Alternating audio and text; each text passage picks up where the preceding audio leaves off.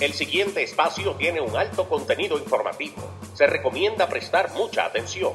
El desarrollo del mismo puede resultar impactante para las mentes de aquellos que no están acostumbrados a recibir información de calidad. Repetimos, este programa puede causar traumas intelectuales permanentemente. Si experimenta enrojecimiento del rostro o comienza a salirle humo por la nariz, no se asuste. No es un efecto retrasado de la juca ni la hierba que se fumó. Es probablemente el humo de los plásticos de fábrica de su cerebro sin estrenar. No tema, pronto se le pasará. A continuación, Dando Fuete con Pedro el Filósofo.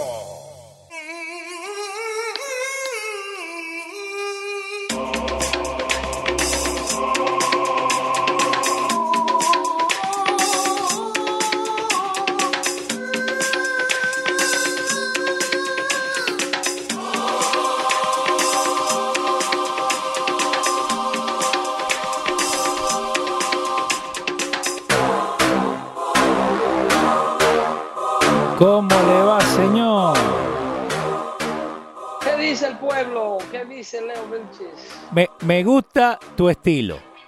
Me gusta tu estilo. Estamos bien hoy día. Eh, describa. Armani Exchange, estamos bien, el botoncito arriba, pa, ¿viste? La- la- tenemos que decir la verdad.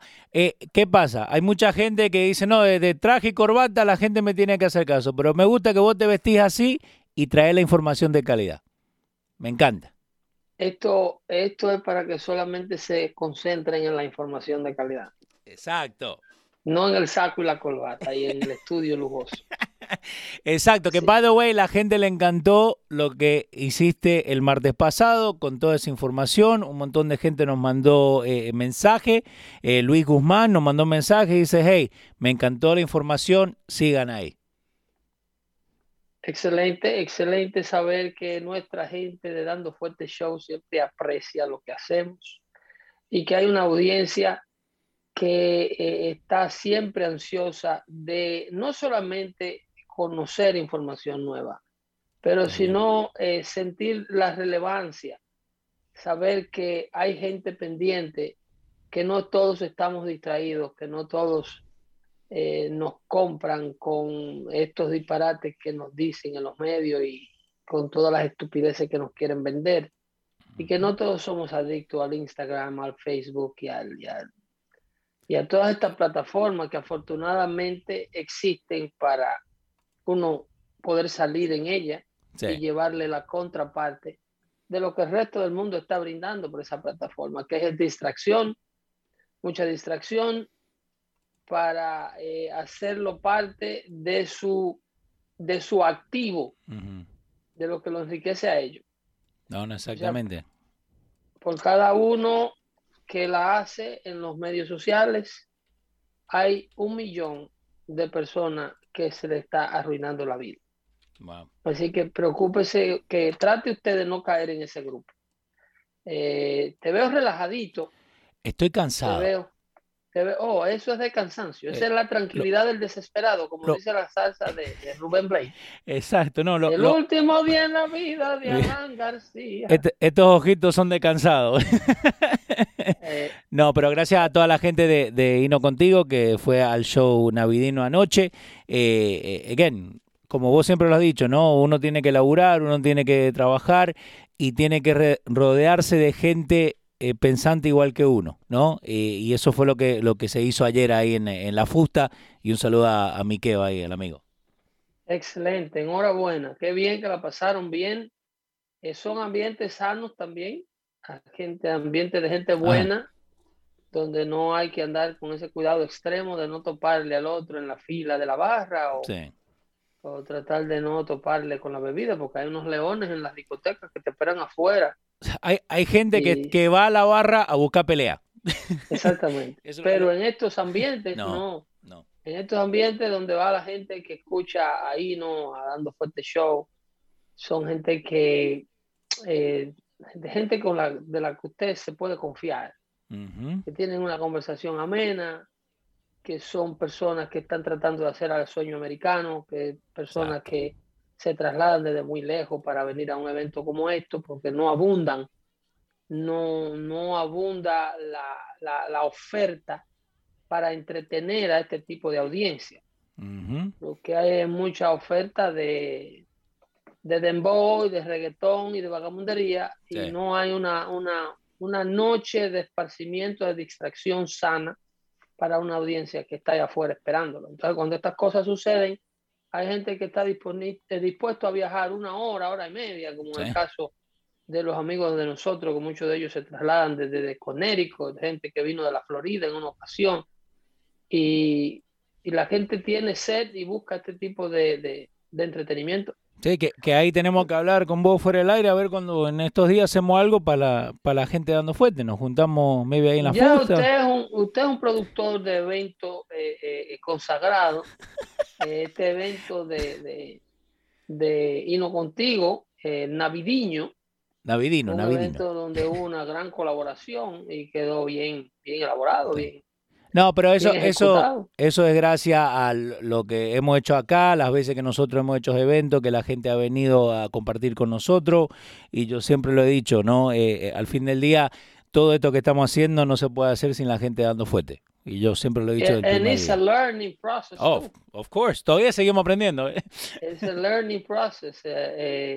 hablando de aprendizaje, lo que no me gusta, voy a hablar de una vez por todas para que me respeten mi carrera.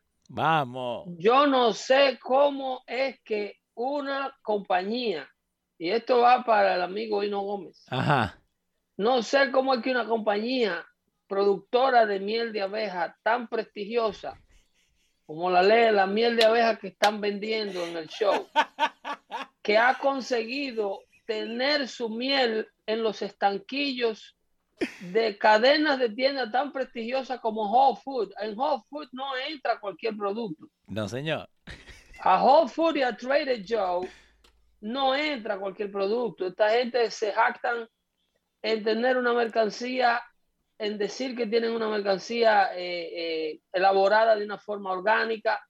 Si no es orgánica, no puedes certificar miel orgánica. Eso es un disparate. Eh, ese certificado, ese sello no lo da la, la, la, la, FDA, ¿no? No, eso es un disparate. No pueden certificar miel, ni seafood, ni un sinnúmero de otros productos, el cual el productor no tiene el control absoluto de cómo eh, se hace, porque es un producto que ocurre de forma natural no, no es que cualquiera puede poner, digamos, vamos a hacer nosotros una miel que encontramos acá, la fabricamos y decimos que es orgánica. No, no se puede. hacer. Es, que, es que cómo tú controlas en qué abeja se aposa, en qué flor se aposa la abeja. ¿Cómo tú controlas el factor orgánico? ¿Cómo tú sabes si la flor donde la abeja trajo el néctar? Tú andabas detrás de la abeja con un GPS para saber que la, la abeja se aposó detrás de una flor que no había sido fumigada previamente con pesticidas. Sí, no, es verdad.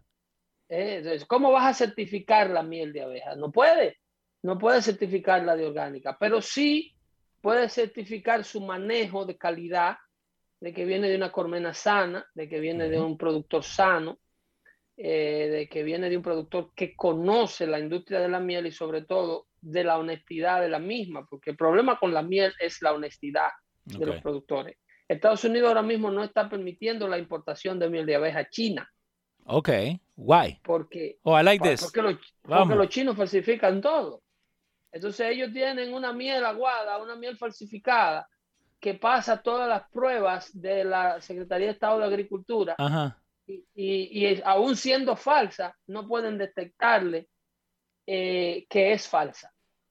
Wow, that's so interesting. Eh, eh, el resultado final, después, los laboratorios que la consumen, porque la miel es una base de la mayoría de las medicinas.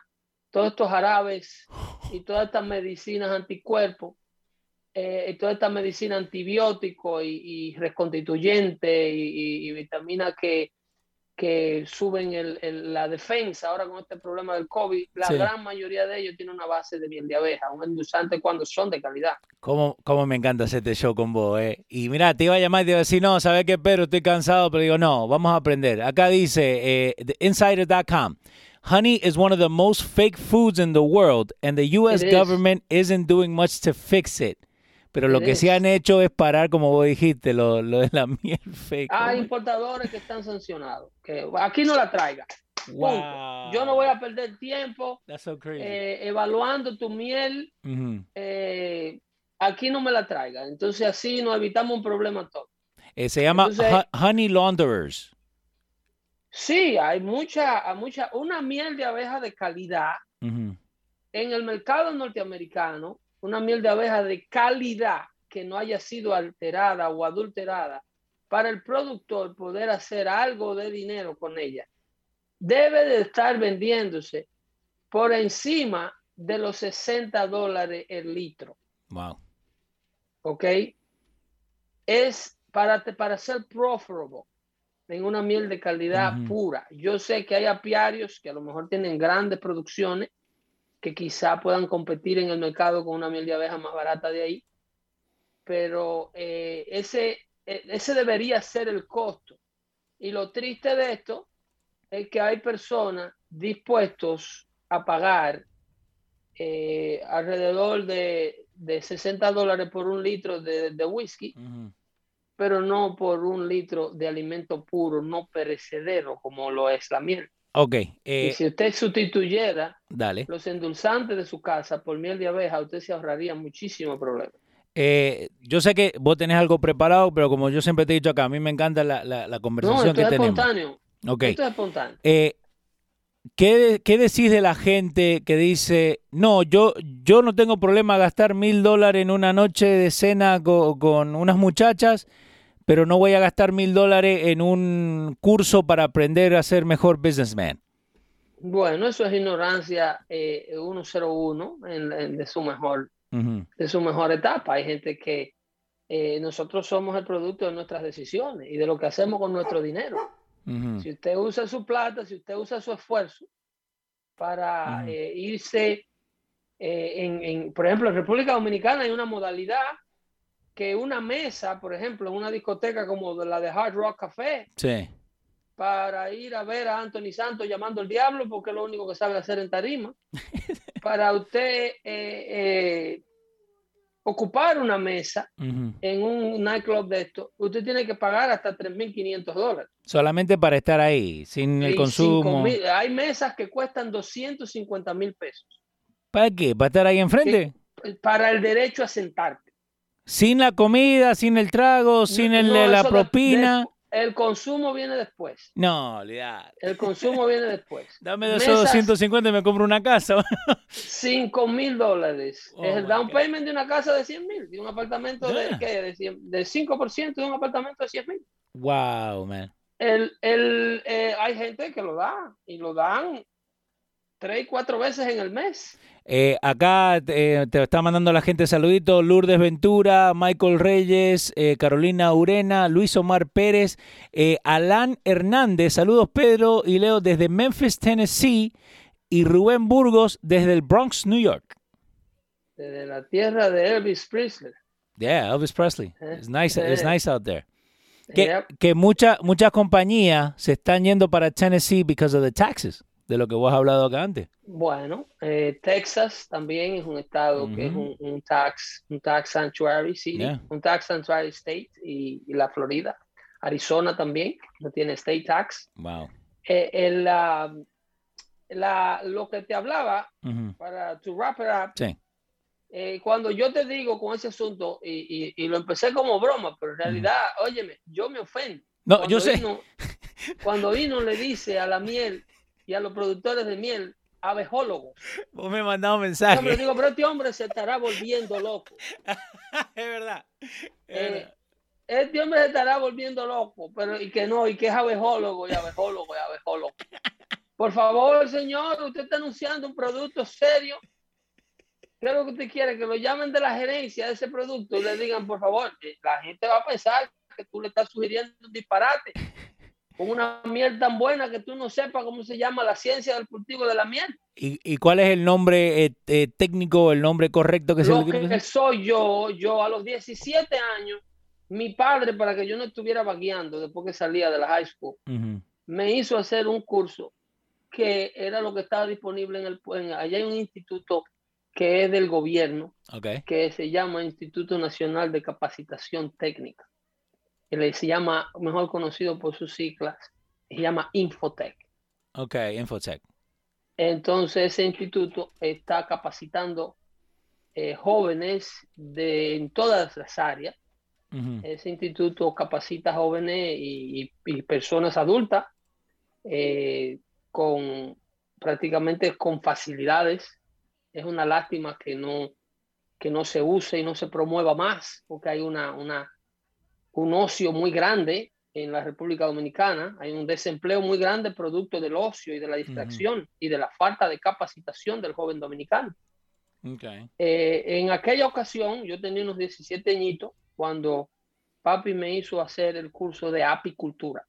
Okay. So, él- Y, ¿Qué eh, fue? Que te dijo, hey, Pedrito, tenés que... Apro- apro- aprovecha que la gente de Infotec están en el pueblo y Mm. inscríbete. Eh, so, acabo de buscar acá cursos de Infotep, right? Porque viste, para, para que la gente sepa. Derecho laboral, desarrollo de personas de empresa, diagnóstico de necesidades de eh, capacitación, emprendedores y formación humana. Esos son los primeros cinco. Eso es un manojo. Ahí hay higiene dental, asistente médico, asistente dental, eh, todo lo que tú puedas de la industria de la informática. Tienen eh, software installation, software hardware installation. Tienen todo lo que tú te puedas Wow. imaginar para la capacitación. Y mucha de la gente que se está beneficiando de esto ahora son los extranjeros en la República Dominicana. That's crazy. Porque el local lo que está es en Dembow y en, y en. YouTube y en Instagram y en convertirse en un influencer de una vaina y están desaprovechando las cosas que están a la disposición de todo el mundo eh, para el beneficio a largo plazo. La- la- las cosas que ustedes aprenden no mueren. Miren ahora como yo estoy peleando con Hino Sí, porque me, le está, me está desprestigiando la carrera de los apicultores. Exacto. Eh, eh, pero eso es muy serio, señores. El señor Lorenzo Langstrom fue el diseñador en el 1851, cuando los Estados Unidos se estaban matando. Eh, estaban tratando de ya al principio, eh, cuando estaba a punto de comenzar la guerra civil de los Estados Unidos, este señor estaba pensando productivamente. Okay. Él registró esa patenta. Esa patenta eh, eh, fue registrada por allá por el año 1890 y tanto. eh, eh. La patenta es más vieja de ahí. Yo creo que la patenta es de 1851. Ujú. Pero el método moderno que se llama beehives, Okay. ¿ok? El beehives es el sistema de criación, de crianza, perdón, de abejas que consiste de esas cajitas que usted ve en los apiarios. Mm, la que levantan así, que tienen toda la... Son dos cajas más o menos en centímetros. eh, yo diría que de unos 30 o 40 centímetros de larga, eh, que vienen siendo unos, unas 24 pulgadas por unas ve- eh, 16 o- o 18 pulgadas de ancho. Entonces, eh, son, se ponen eh, una sobre otra. Normalmente consiste de dos cajitas. Ahí está ¿La en tienes pantalla. en la pantalla? Sí, señor. Ok. La caja de abajo, la inferior, es la cámara de cría. Ok. Ok.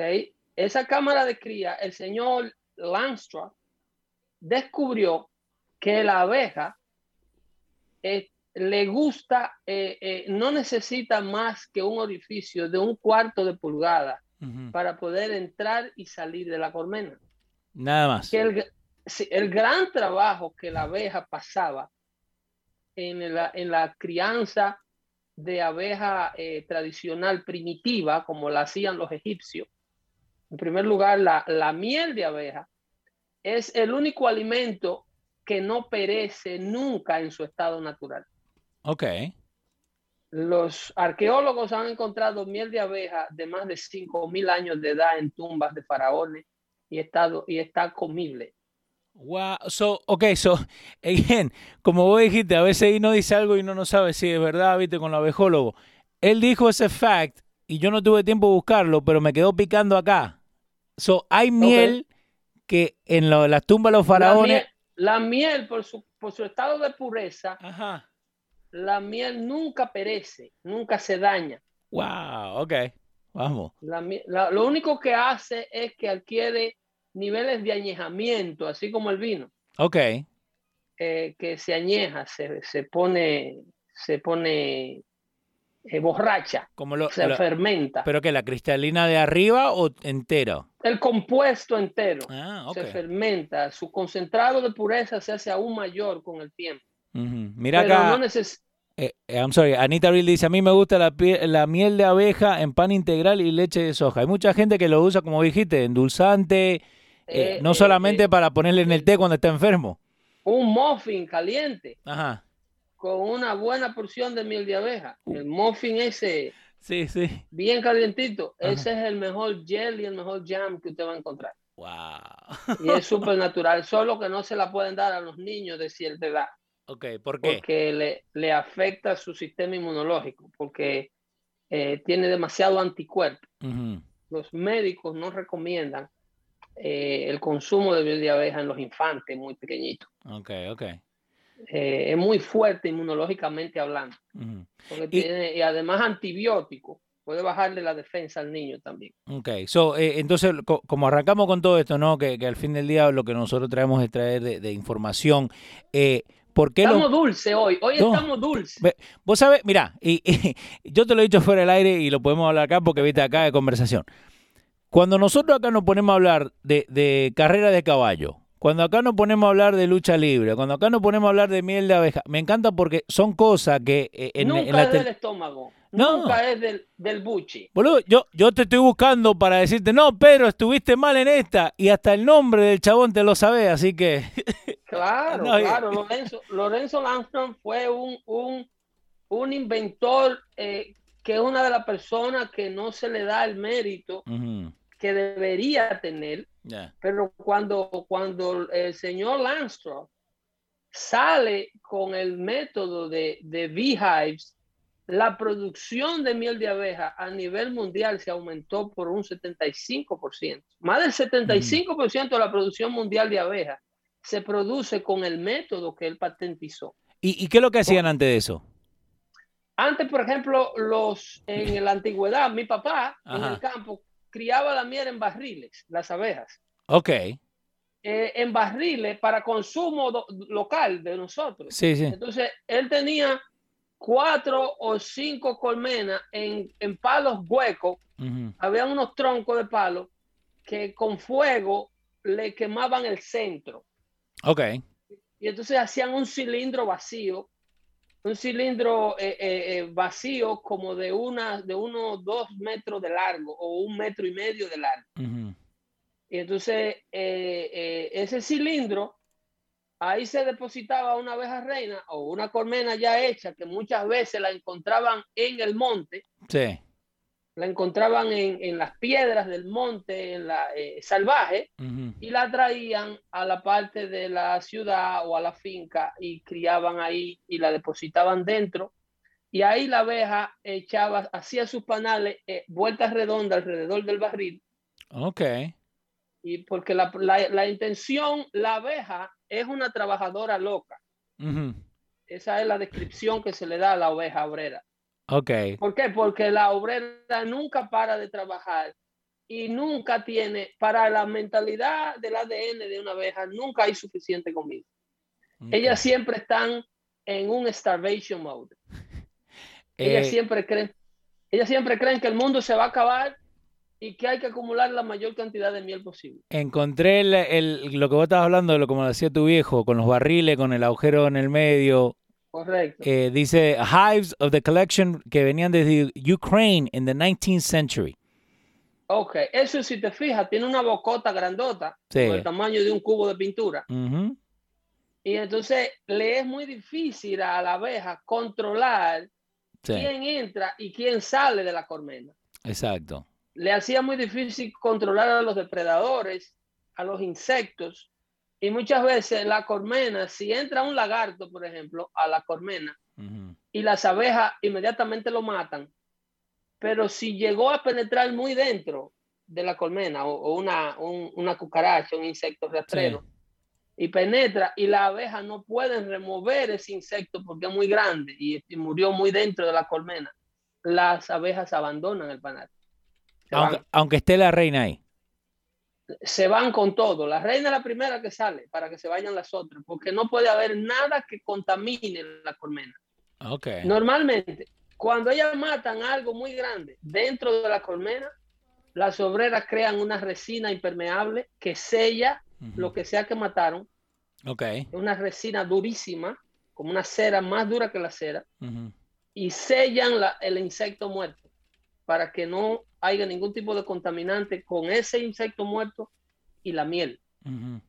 Y se, no pueden hacer eso porque lo que mataron es muy grande, un ratón o algo. Entonces abandonan la colmena. Wow. Porque no puede haber contaminante en la miel de abeja. La miel de abeja es el único alimento 100% puro. I love this, bro. 100% puro, puro, puro. Ese, eh, hay que respetar mucho la ciencia que hay detrás de la, de la miel de abeja, porque es la base de todas las medicinas orales. Ok. ¿Y, y qué, todas las, ¿Y qué tiene de verdad lo que Ahora dicen? lo sustituyen hasta con jarabe de maíz por la escasez y lo caro. Eh, bueno, eso es lo que decía recién en la... Eh, by the way, toda esta información, toda esta foto y toda la cosa, nosotros lo ponemos en Dando Fuentes en los radios y eh, pueden ir y chequearlo porque ahí están todos los links que le acabamos de poner. Pero en el primero que yo estaba leyendo decía que en China lo que ellos están haciendo es altering the, the fructose y ahí donde viene the honey laundry. Correcto. Ahí eso es un jarabe de maíz que, que pasa, burla la prueba de los detectores norteamericanos para la pureza de la miel.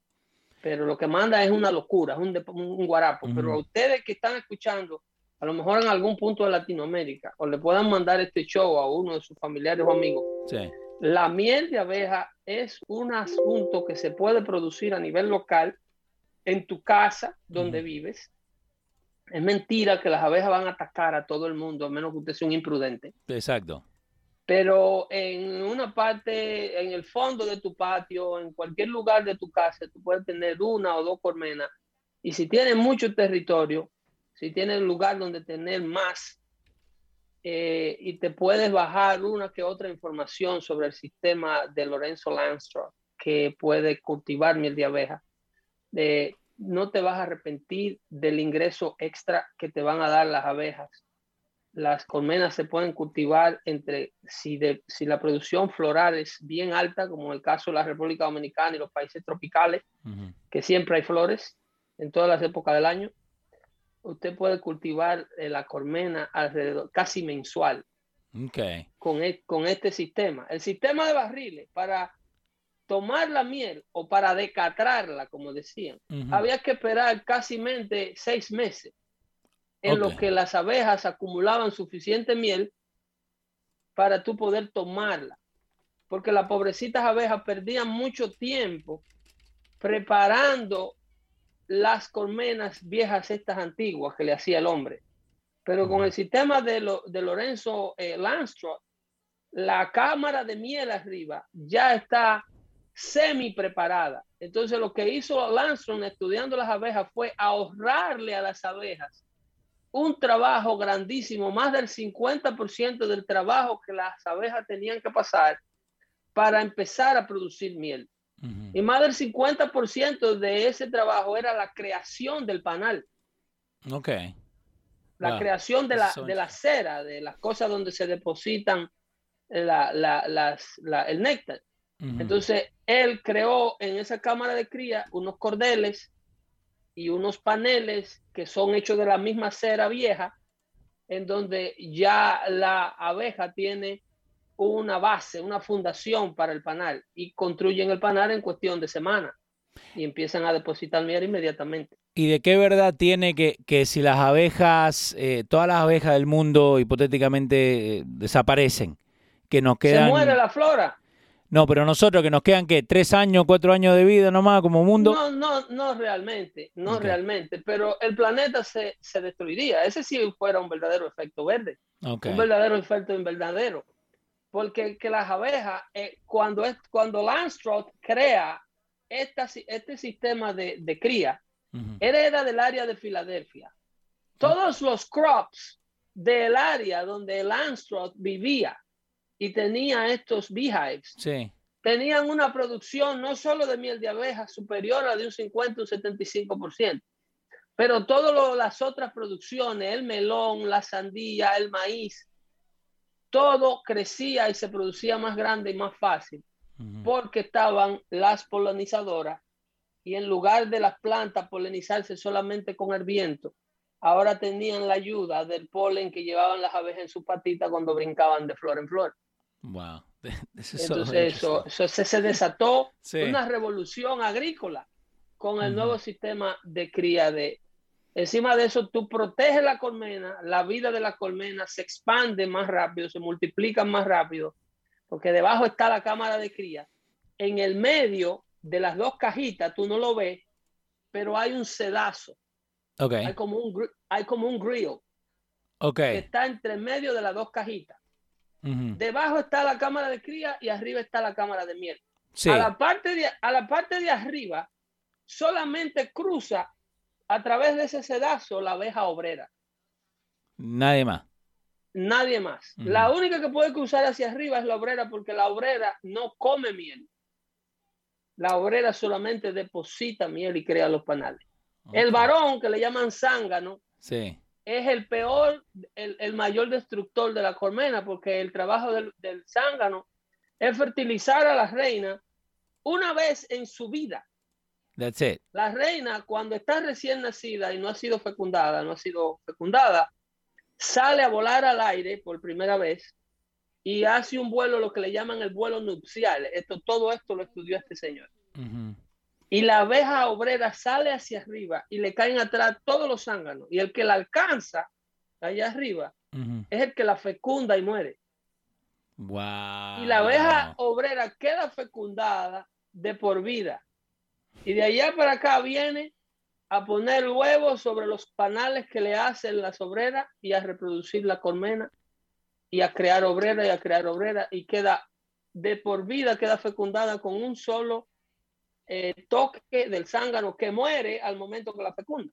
Eh, Pero lo que sucede es que todos los otros zánganos vuelven a la colmena y si no hay una manera de cómo proteger la miel, por un lado las obreras la traen y por el otro lado el zángano se la eh, acá tengo Cuando la. boricua te dice zángano, te está dando un tremendo insulto. Exacto, like again, I didn't know where that word came from. Acabo de aprender algo nuevo hoy día. Gracias, Pedro. Eh, acá tengo la, eh, la, foto de la patente esa que estabas hablando, patente número 9300, era al principio. Exactamente, la de Lorenzo Lanzo. El 5 de octubre de 1852. Eso es un dato. Eh, mientras Estados Unidos se preparaba para pelear entre hermanos, estaba este señor estudiando cómo hacer al mundo mejor. Esos son los hombres que hacen la humanidad. Esos son los hombres que Dios pone en diversas partes del mundo, una, uno a la vez, en distintos tiempos. Eso sin jactarse, sin tener celebridades, sin tener publicidad. Eso eh, eh, así este señor mientras Estados Unidos se preparaba para ir a una guerra civil. Eh, no te voy a mentir, esta es la primera vez que yo escucho a alguien hablar de él, en el sentido de que, ok... Eh, Nadie lo conoce. Exacto, yo, yo conozco la cajita, nada más, la cajita y, el traje blanco que se pone. Y, los beneficios. Sí. Los, los beneficios que da la miel, porque esa cajita tú la levantas cada dos meses en primavera y está sólida de miel. Eh, tiene su, su dos, sus tres litros de miel. Wow. Entonces, si tú multiplicas eso por 10, 15, 20 cajitas, sí. un litro de miel está, está costando ahora mismo en los Estados Unidos de cualquiera, así de esa que llega. Bueno, eh, es rústica, la miel así en, que no ha pasado por el proceso de, colado y de purificación de, de, agentes extraños eh, que le pueda poner el hombre, porque la miel, no, la abeja no se lo pone antes que pase por ese proceso de filtración, allá puede estar costando unos 25 dólares, 20 dólares el, el litro de miel. Eh, Jaime Lucy Raimundo dice, un tema muy informativo. Gracias, Pedro. Gracias a usted por escuchar. Eso es lo que hacemos Dando Fuerte Show. Y cualquier cosita que parezca un chiste, cualquier cosita que pueda creer usted que es un tema aburrido, puede ser de mucha utilidad para muchas personas porque eh, son cositas que me pasan por la mente y yo decido anotarlas antes de decirle, por ejemplo, cosas tan desagradables como que procuren que no se conviertan en, en, en eh, eh, señora, hay que cuidarse del climaterio. Eh, ok. Es, es, en otro orden.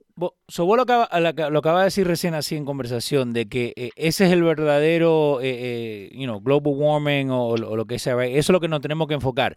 Y a mí se me pasa por la mente, en vez de enfocarse en fossil fuels y todo, enfoquémonos en Greta, la... en Greta Van Soster, Exacto. en a, a, a, Alexandra Ocasio Cortés, que no sabe cómo se produce un mango, uh -huh. debiera estar cogiendo training Yeah. para que vea cómo es que la vida moderna es posible. El sustento de la vida moderna la hace el hombre rural. La vida moderna no fuera posible si la gente no comiera. Uh -huh. Y la gente subestima mucho la producción agrícola. Y a la palabra, uno de los hombres más cultos que existe sobre el planeta Tierra es el agricultor. Okay. Por eso le llaman agricultura, porque es un tipo que tiene mucha cultura el agricultor. Sí. Entonces, si el agricultor no hiciera parir el campo, todos estos civilizados de saco y corbata se murieran del hambre. Uh -huh. Entonces es muy fácil. Que vayan a hacer una cajita pa para sacar miel para poder comer. Si tú paras a Ocasio Cortés enfrente de una colmena, lo primero que van a hacer es matarla, porque ella va a ir con un perfume eh, chillón. Yes. Yes. A lo mejor se lo regaló a alguna casa de esta que quiere que ella lo promueva.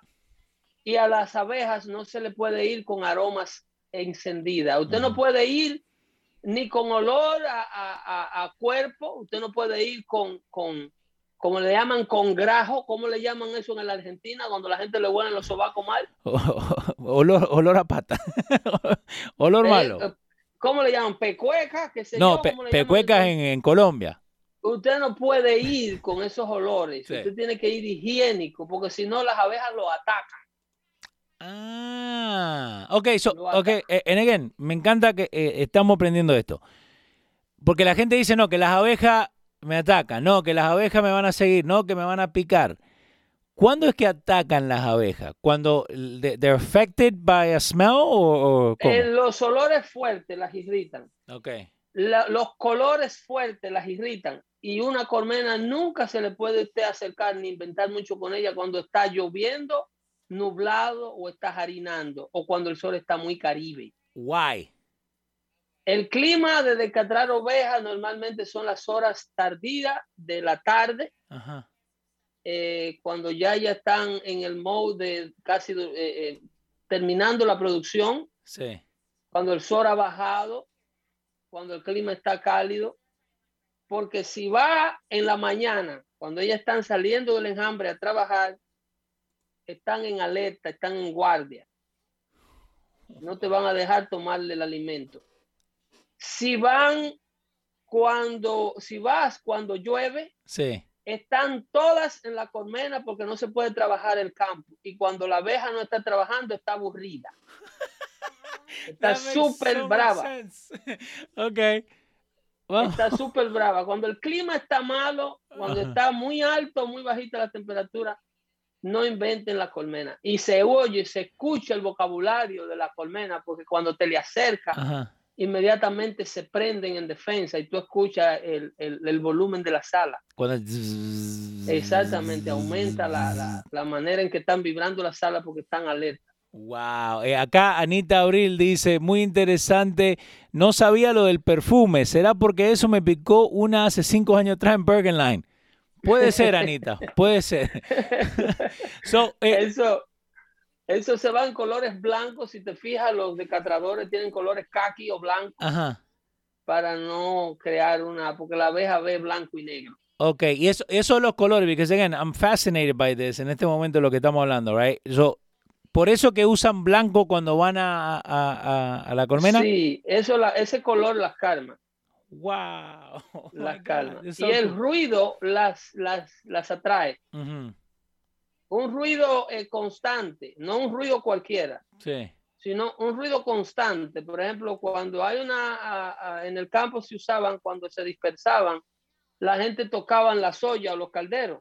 Ok y la, y la abeja venían al ruido. Wow. Eh, acá Ana Marrero dice, los agricultores son muy importantes. Sin ellos no tendríamos que comer. Imprescindibles, imprescindibles. Muy importante, no. El agricultor es imprescindible. Y en países latinoamericanos y en países faltos de cultura, al agricultor le dicen campesino. Sí. ¿Ok? Le dicen del interior, de provincia.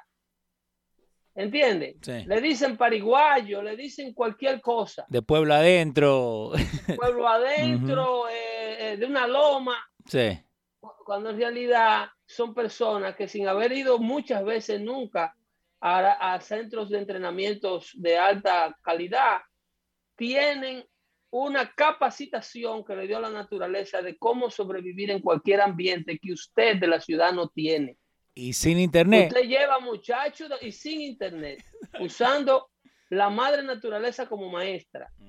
Usted lleva personas de la ciudad, yo lo he experimentado, cada rato viajo con muchachos de la ciudad al campo. Y hay que estar cuidando hombres de 17 y 18 años como si fueran niñitos.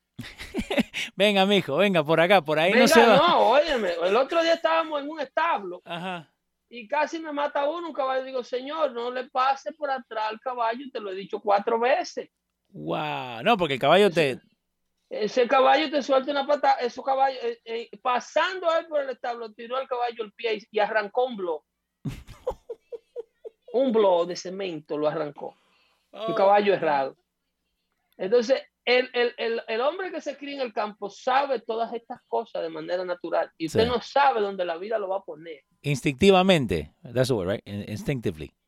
Entiende. Entonces hay que eh, eh, eh, ese tipo, tú ves esa necesidad que tiene el muchacho de las ciudades de hacer campamentos, de dormir en las intemperies, de armar una casa de campaña. Esas son cosas que todos debiéramos saber. Sí. No, pero, ok, so, sidebar. Ellos quieren ir de campamento, pero teniendo el baño y la ducha a dos minutos. Ah, sí, y se llevan un televisor y una batería. Exacto. Para cargar el teléfono celular y tú lo ves buscando señal. Eh, eh, eh, digo, sí, el otro una vez fuimos a Indian Point, por allá donde se junta Pensilvania con Nueva York y New Jersey. Sí, sí, yo conozco. En el río Delaware. Hay una, un punto de los tres estados. Y había un amiguito del hijo mío que se pasaba buscando la señal, digo, tú vayas a salir a, Canadá por ahí atrás de señal telefónica. Pero, eh, no, y, me encanta, again, lo voy a decir otra vez, me encantan los temas de esto, ¿por qué? Porque hay mucha gente que, que todos venimos acá, ¿no? Porque en, nuestros pueblos, lo que sea, venimos acá para poder mejorarnos. Pero hay mucha gente, y lo que uno le quiere enseñar a nuestros hijos es, a veces tenés que pensar, a veces, como le digo a este que tengo acá al lado mío, tenés que soltar el, celular and just figure it out. Es un trabajo de uno, Leo. Nosotros tenemos que desconectarlo de la vida artificial. No, ahora, ahora porque lo, necesito calladito, ¿viste? Pero. no, yo sé que tú lo haces, pero es un trabajo del padre, de nosotros que vivimos en áreas metropolitanas y creamos en eh, a hijos en áreas metropolitanas. Es un trabajo suyo, Señor, de mantener al niño con los pies sobre la tierra. Enseñarle lo poco que tienen muchos, tantas personas que tienen poco. Enseñarle lo privilegiados que son por lo mucho que ellos tienen. Es una de las primeras cosas que tenemos que enseñar. Y lo otro es a tratar de ser autosuficiente y llevadero. Llevadero. Hay personas que no pueden convivir 15 minutos fuera de la mitad de su casa sin encontrarse un problema. Hay muchachitos que tú los sacas dentro del ambiente que mami, la burbuja que mami y papi le proveyó, e inmediatamente a la casa que llegan entran a un problema porque no saben actuar en un mundo fuera de ese ambiente cómodo que usted le ha creado. Yo sé que nosotros vivimos todo para crear lo mejor para nuestros hijos y tenemos el lemita de que el niño tenga lo que yo no tuve, pero usted no va a ser eterno en la vida de sus hijos. Sus hijos eventualmente van a tener que irse a la universidad, van a tener que irse a un trabajo, van a tener que ir de visita a casa de otra persona, de un amigo, y se van a comportar como animalitos porque usted no lo sabe Usted no lo enseñó a vivir fuera de la burbuja que usted le creó. A la persona hay que enseñarlo a hacer la cama, hay que enseñarlo a lavar el vaso que ensucian, Hay que enseñarlo a no ser ruido, abrir un gabinete sin estallar la puerta, abrir una nevera sin estallar la puerta. La puerta del microondas no se cierra de golpe. Usted se puede levantar y usar el baño y no despertar al resto de la casa. Respeto. Todo ese tipo de cosas que vienen en el campo de manera natural. ¿Quién despierta a un padre que se tiene que levantar a las 5 de la mañana a ordeñar? Ni un ruido, o sea, ni, ni, ni las gallinas cacarean. Y usted usa ese baño en puntilla de pie. Exacto. Y la manilla del inodoro usted la baja así. Por eso te... Para que coja el agua al pasito y se vaya. Ni, por eso te digo, ni, ni, los gallos cacarean, ¿viste? Están viendo que, que, el, que el viejo se levante. Y le decían a uno, eduque su, su Q, le decían. Eduque su Q. Que la gente no está pidiendo usar el baño donde quiera que va. Es verdad. Eh, acabo, volviendo esas son dale. normas del campo. No, exacto.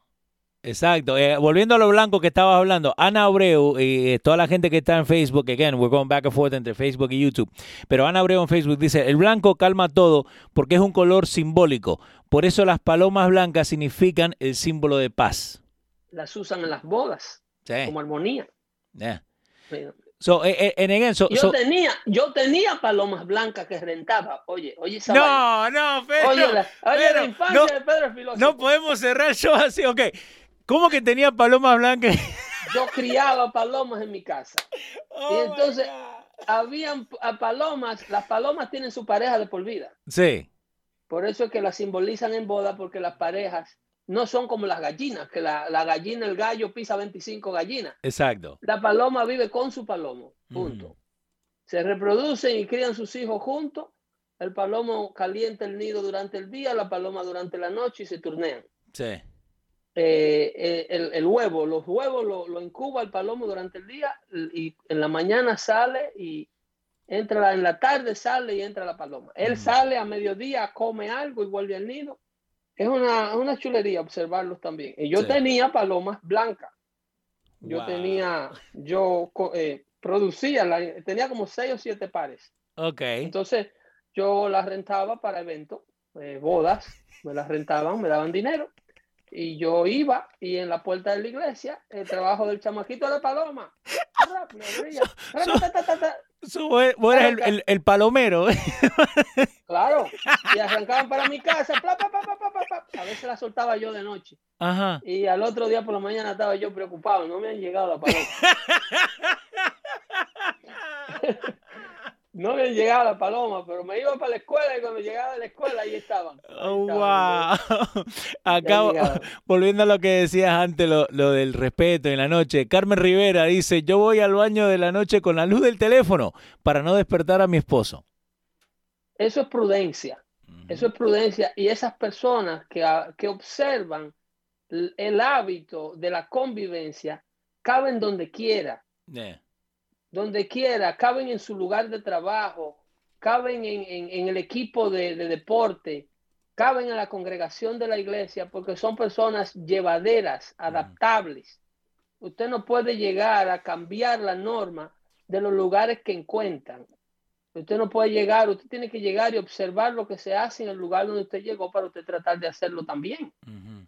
O para, para observarlo, aunque usted tenga la cabeza cargada de ideas, usted tiene que primero convertirse en uno de ahí. Sí. Convertirse en uno de lo de ahí con el tiempo, con el respeto, con su dedicación. Cuando lo acepten, entonces usted expone lo que usted trajo en la cabeza, pero usted no puede llegar eh, pasándole por encima al ambiente que ya estaba creado. Y entonces ese error lo hacemos con los hijos. Co eh, como vos decís. Usted no ve al dueño de la casa sirviéndose, uh -huh. no arranque. Es, Ese de estar agarrando un plato y es, echándole mano al primer pedazo de carne en la mesa, usted no ha puesto esa mesa ahí o te lo invitaron. Exacto, el, el, que se sienta en la punta de la mesa, cuando él se sienta y cuando él agarra. De la casa, si va a orar, ora, o si diga, señores, se pueden servir, entonces usted arranca y se sirva. Exacto. Usted no puede estar criando salvajitos. Es un número de personas sin modales que eventualmente van a pasar una serie de vergüenza que a lo mejor no se la digan nunca a usted. Uh -huh. ¿Eh? Hábitos que usted no le puso al niño, ellos lo van a ir a practicar para afuera, para la calle, y va a ser ridículo el niño y usted. Wow. Entonces, ese tiempo hay que tomárselo ahora. ¿Y cómo lo hacemos? Prestándole atención a las cosas insignificantes que tenemos, que usted cree que son insignificantes, que están a nuestro alrededor, pero que en realidad son cosas de gran valor.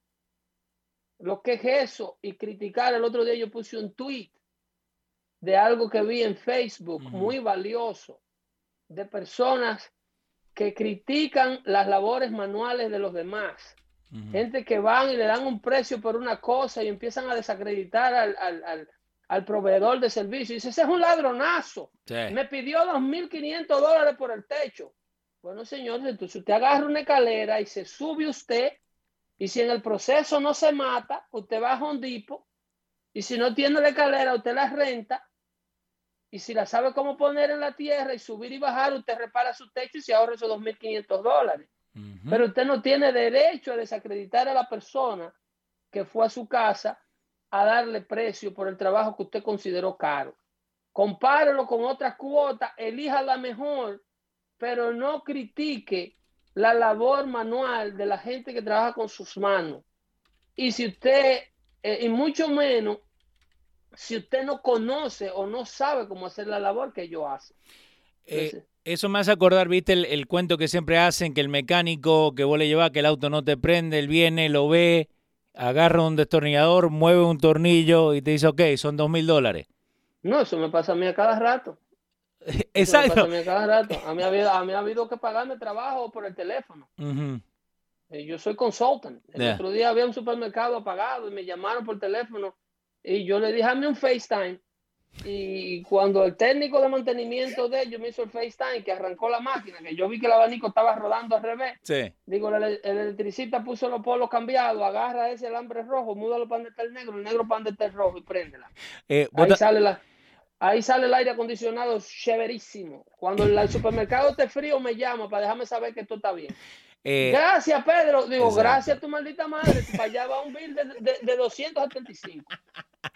gracias de qué. ¿Usted cree que yo fui a la escuela con vela a alumbrarme? Fue. Pero, ok, so, volvemos a eso, ¿no? De, que eh, la gente lo primero que te dice, no, que yo conozco a alguien que lo puede hacer más barato o más rápido o más esto, más lo otro, pero siempre es, ok, pero me llamaste a mí, es porque me necesitas. ¿Entendés? Porque... No, es que usted no, ha, usted no ha perdido el tiempo. Usted no tiene la experiencia invertida que tiene la persona que resuelve el problema en cinco minutos. Exacto. Usted no se ha educado para eso.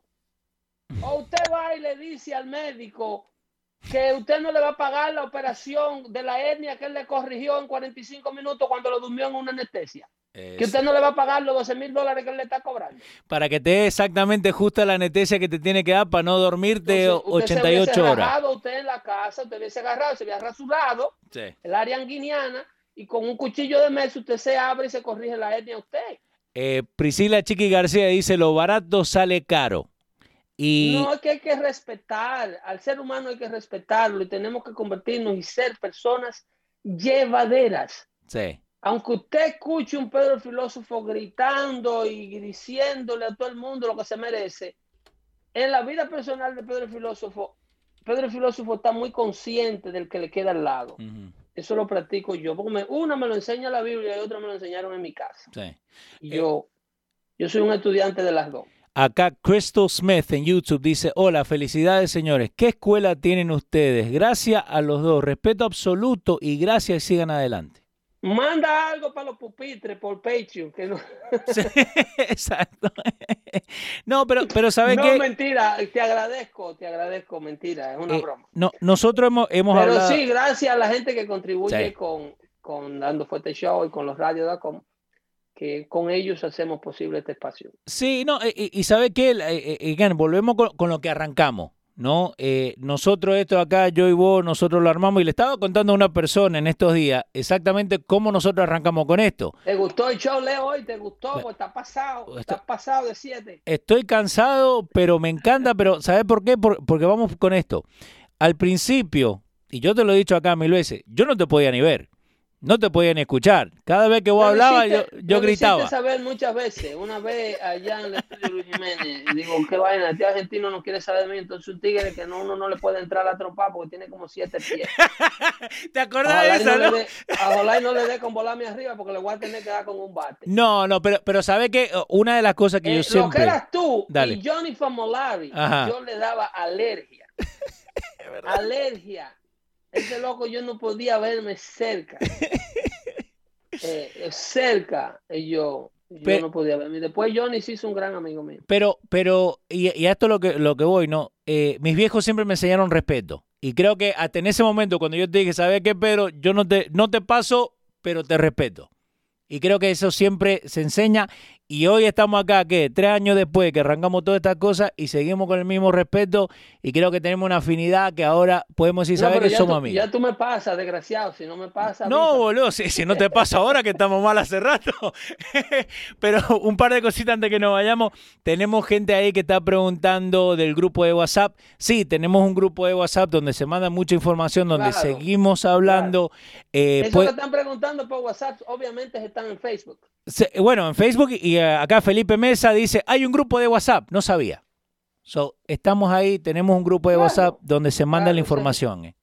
Ese es el grupo que cuando yo no hago el show se pasan acabando conmigo. Exacto. Sí. El otro día dijo uno que hubiésemos tenido mil episodios y yo no faltara tanto. Es verdad. Ellos creen que yo no leo, ellos creen que yo no leo. Pero, pero ¿sabe qué? Eh, está bueno porque la gente entiende, ¿no? Que al fin del día vos laburás, yo laburo, nosotros hacemos un esfuerzo para estar acá y yo siempre te lo he dicho, aunque vos no puedas estar, yo voy a estar sentado acá en esta mesa a las 6 de la tarde para poder traer esta información porque yo te lo juro, hoy día yo aprendí un montón de cosas de, de, abeja, de miel, que yo no sabía. Y yo sé que hay mucha gente también ahí que, que, again, que para eso estamos, para aprender.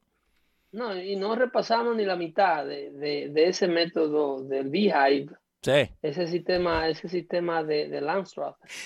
Eh, la mitad encima. Elvia Vera, Elvia Vera dice, es verdad, a mí también me caía mal Pedro. Hoy lo bienvenida, Elvia, bienvenida al club, otra alma más que hemos salvado. Otra alma descarriada. Dice, hoy lo, lo, estoy escuchando y ya me cae bien. Mucha gente que pensaba que yo era negrito también. No, pero me, me encanta, ¿sabe qué? Porque al fin del día... A mí me vio un hombre en el supermercado y me dijo, ¡ay, desgraciado! Muy dominicano. Digo, ¿qué pasó? ¿Qué pasó, caballero? Pero tú no eres Pedro el filósofo, porque yo te estoy escuchando hablando igualito Pedro el filósofo. Digo, sí, ¿qué pasó? Yo pensé que tú eras un viejito negrito, calvo, maldito. Yo también, boludo, ¿te acuerdas? Digo, wow, pero yo voy a tener que hacer algo con mi voz. no, pero, pero ¿sabe qué? Ah, y, y, esto volvemos a lo, de siempre, ¿no? la gente se hace una, una, picture in their mind, ¿no? Una foto de supuestamente una imagen de lo que vos tenés que ser.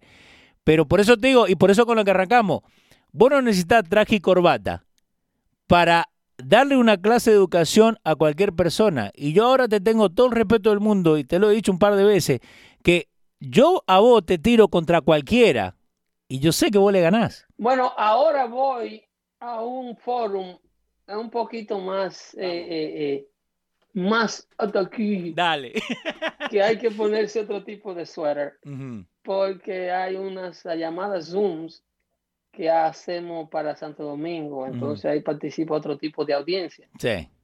Pero es eh, a la gente que yo quiero llegar y a la gente que me gusta llegar, es a mi gente hispana en los Estados Unidos. Yo tengo todavía mi página Twitter que eh, yo soy un fiel luchador por la integración del latino a la vida norteamericana. Sí, señor. Una vez aprendamos a integrar nuestra nación de oportunidades, vamos a tener el equipaje que necesitamos para triunfar en el mundo.